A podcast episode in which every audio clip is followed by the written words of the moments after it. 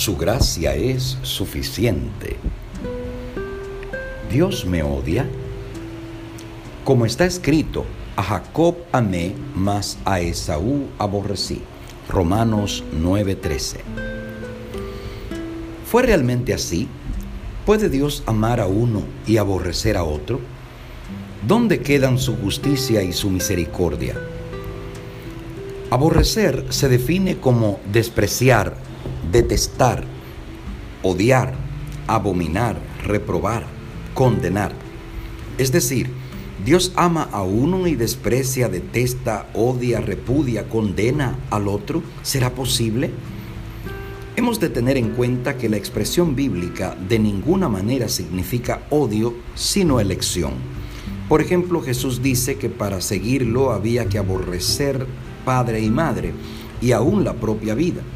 Esto no significa odiar a los padres o a uno mismo, sino seguirlo a Él antes de todo. Veamos Lucas 14, 26 y confrontémoslo con Mateo 10, 37. Ahora bien, igual seguimos con un problema porque Dios elige a uno y no a otro, ¿verdad? Entonces, hay que expresar que el texto no se está refiriendo a personas, sino a líderes y a cabezas de dos grupos. Pablo explica la razón por la cual Dios eligió a Jacob y rechazó a Esaú, así como a los dos pueblos que de ellos descendieron, Israel y Edom. Cuando Dios eligió a Israel como su pueblo, no lo hizo en virtud del odio al otro, sino a fin de usarlo como tal o canal de bendición para los demás pueblos. La elección no hace injusto a Dios, puesto que tiene un propósito, extender la bendición a todos. Nadie queda al margen de las oportunidades de salvación, pero Dios escoge los instrumentos para hacerlo. Antes fue Israel, mientras cumplió su propósito. Hoy es la iglesia la que tiene que cumplir el objetivo. No obstante, Éxodo capítulo 9, versículo 12 dice que fue Dios quien endureció el corazón del faraón y lo repite varias veces en los dos capítulos siguientes. ¿Qué culpa tenía entonces el faraón?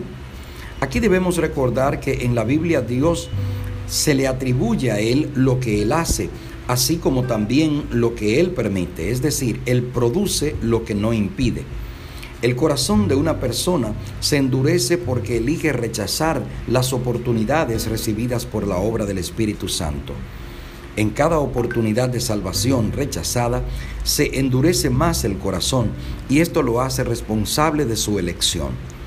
El surgimiento de las naciones, su desarrollo y su caída parece muchas veces depender de, sus, de su propia voluntad y esfuerzos, ambición o caprichos, pero en la palabra de Dios se descorre el velo y contemplamos detrás, encima y entre la trama y la urdimbre de los intereses, las pasiones y el poder de los hombres, los agentes del ser misericordioso, que ejecutan silenciosa y pacientemente los consejos de la voluntad de Dios.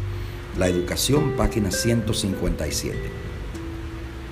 Hoy ten la seguridad de que puedes sentirte amado, elegido por Dios, confiado y fuerte para encarar el día, porque aquel que tiene el universo en sus manos puede también tener tu vida.